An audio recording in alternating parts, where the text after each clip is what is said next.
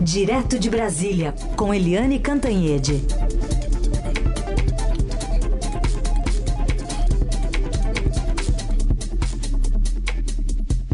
Oi, Eliane, bom dia. Bom dia, Raíssen Carolina, ouvintes. Bom dia, Eliane, bem-vinda. Bom, a gente está de olho nessa agenda né, do presidente, que deve se reunir hoje então com o conselheiro de segurança dos Estados Unidos, Jake Sullivan, de olho naquele encontro que Lula já anunciou que teria com Joe Biden nos próximos dias. Que tipo de alinhamento fino também vai sair dessa reunião?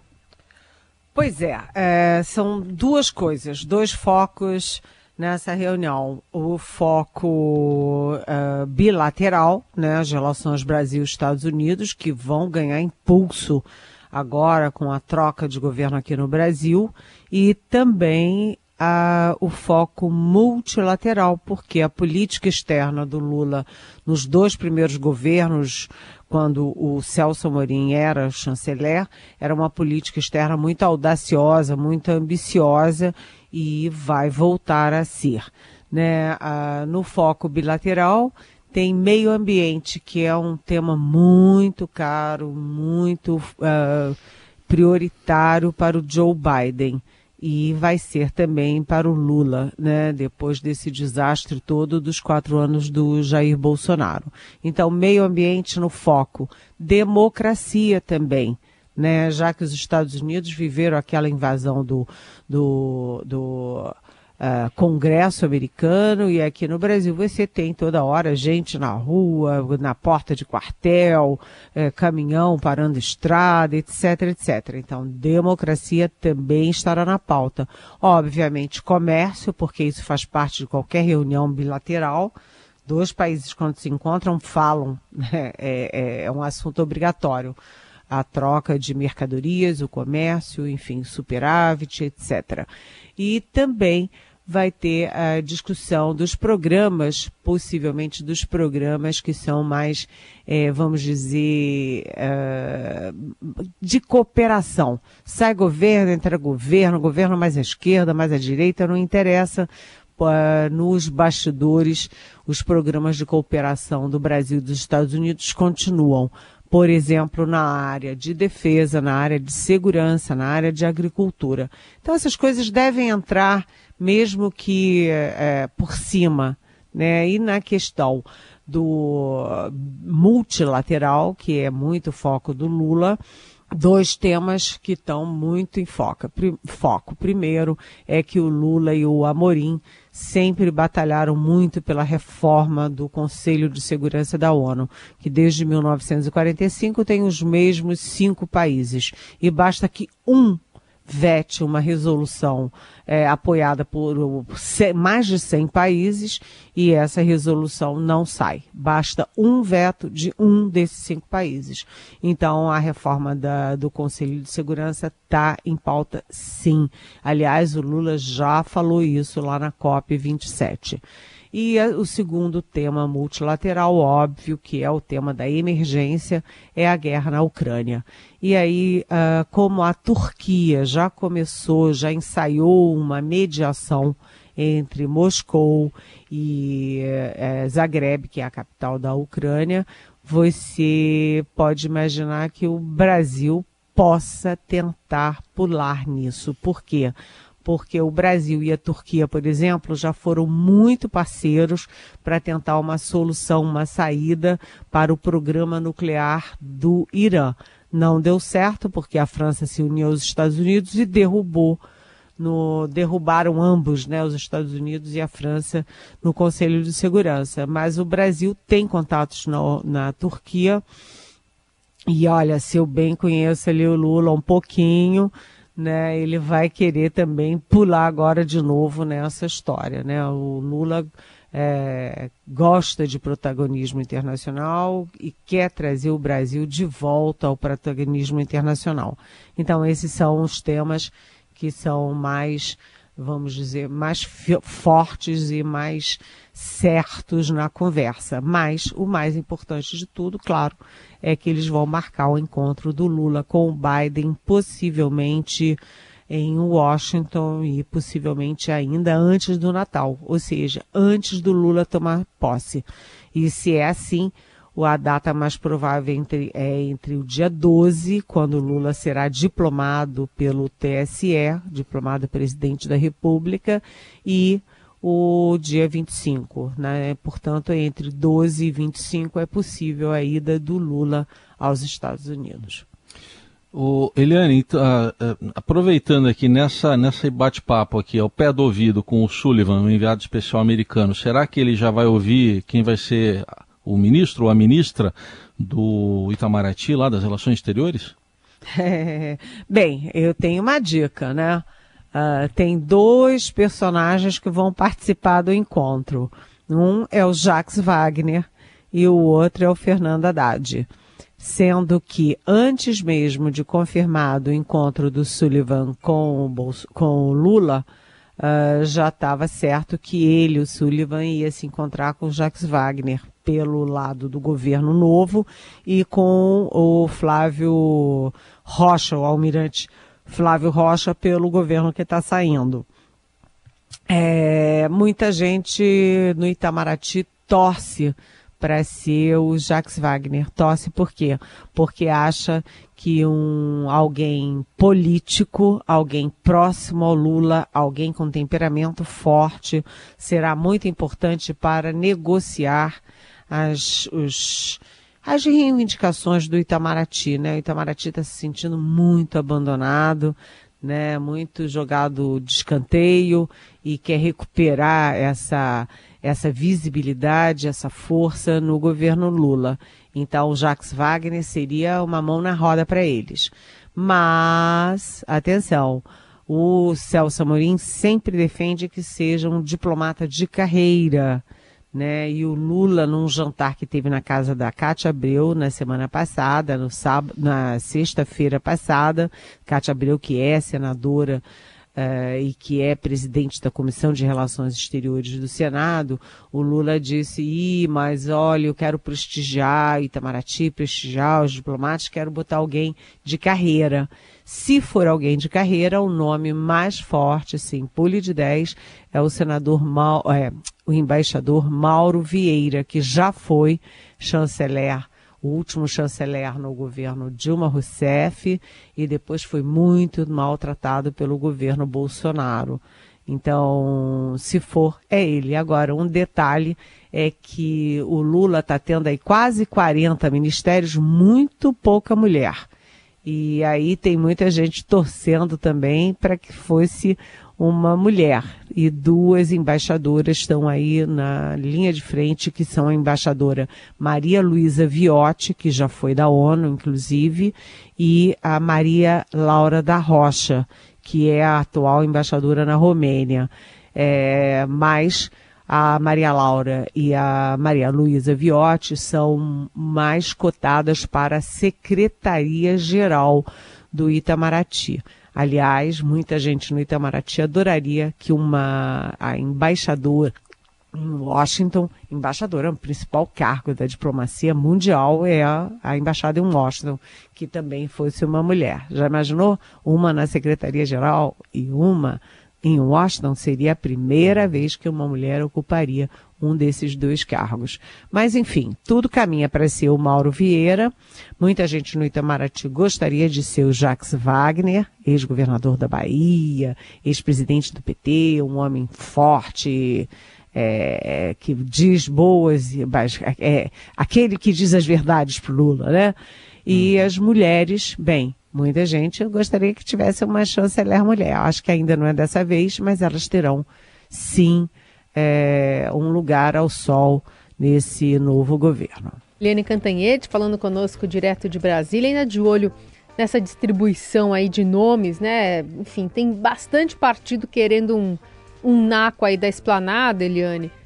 Ainda assim, o presidente Lula disse que tem 80% dos ministérios na cabeça vai falar e vai divulgar só depois da diplomação no dia 12. Tem quatro que já dá para dizer que estão certos? É, eu estava falando aqui, né, antes do intervalo, sobre o jantar que o Lula teve na casa da senadora Cátia Abreu. Tinha lá três ministros do Supremo, tinha uns quatro ou cinco senadores, o presidente do TCU, Bruno Dantas, enfim, estava Janja, é, e o Lula brincou que, se, que o mais duro, o jogo mais duro, o que dá mais trabalho é ouvir a pressão do PT. Aí ele brincou, Olha, se eu tivesse que dar todos os cargos do PT, eu teria que ter 100 ministérios. Aí todo mundo riu e o senador Randolfo Rodrigues, que está muito próximo dele, né, do Lula, é, falou que se você chegar lá no CCBB, onde é a sede da transição, e gritar: Oi, ministro! Diz que 500 sujeitos vêm correndo, sujeitos e sujeitas. Melhor que, que aquela do se pegar. Se, como é que é? Se. Se gritar, se gritar pega, pega, centrão? La, é, pega ah, ladrão, tá pega centrão, né? Antes, Eu fui assim, na versão. É. Mas é muito engraçado. 500 caras vêm correndo. Mas desses 500 caras que vêm correndo, a gente só está apostando que, claro, que tudo pode mudar, né? Até o dia 12, olha, a cabecinha do Lula está funcionando, né? Mas está é considerado assim certo. O nome do Fernando Haddad para Fazenda ou Economia, porque não se sabe ainda se vai trocar o nome do ministério, do, do ex-governador Flávio Dino é, para o Ministério da Justiça e Segurança Pública, sem desmembrar e do José Múcio Monteiro, ex-presidente do velho PFL e ex-presidente também do Tribunal de Contas da União, TCU, para o Ministério da Defesa. Além disso, a gente já tem como certo o ex-chanceler Celso Amorim para a Secretaria de Assuntos Estratégicos, a SAI, que tem gabinete no Palácio do Planalto, ou seja, é um cargo que fica perto do presidente, toda hora o presidente pode chamar, pode consultar, pode ouvir.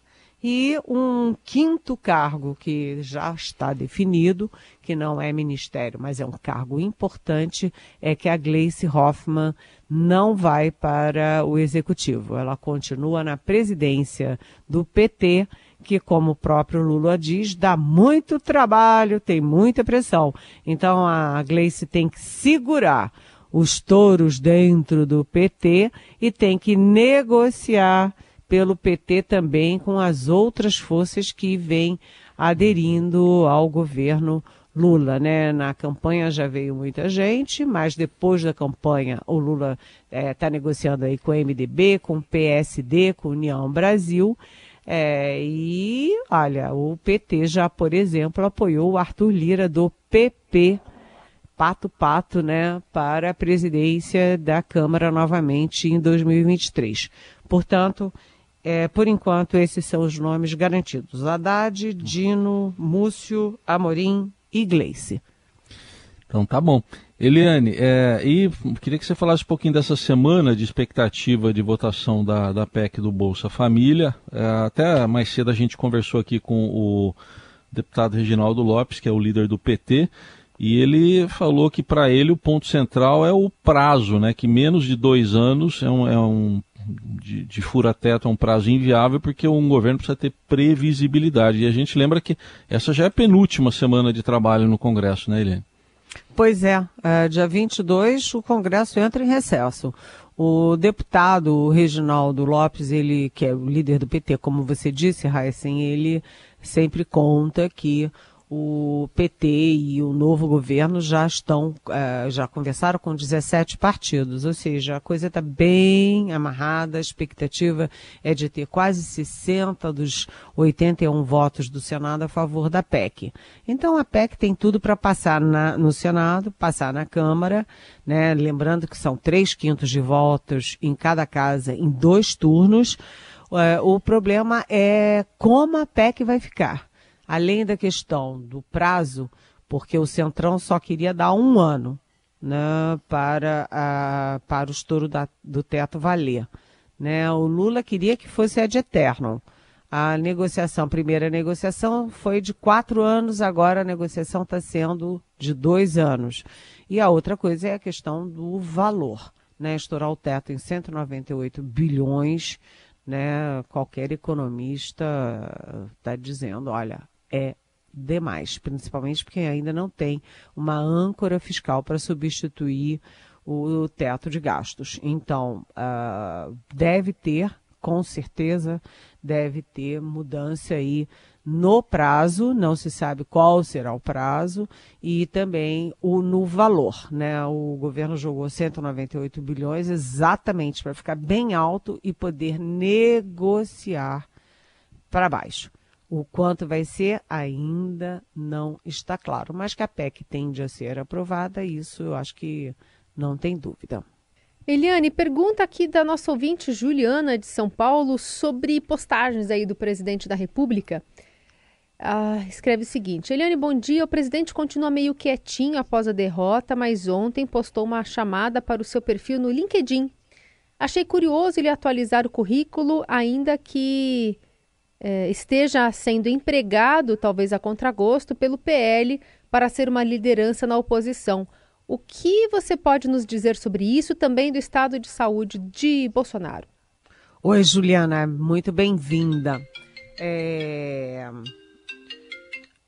Uh, desculpa, tocou aqui o, tele, o celular. Imagina. É, o, na verdade é o seguinte, o, fi, o filho do presidente postou, um dos filhos do presidente postou no fim de semana e até fotos de muito mau gosto sobre a perna do presidente com erisipela. E aí a gente lembra, ok, erisipela é chato, é incômodo sim, mas não impede ninguém de pensar, de falar e de escrever nas redes sociais. Ou seja, ele não sumiu por causa da erisipela, ele sumiu por outros fatores.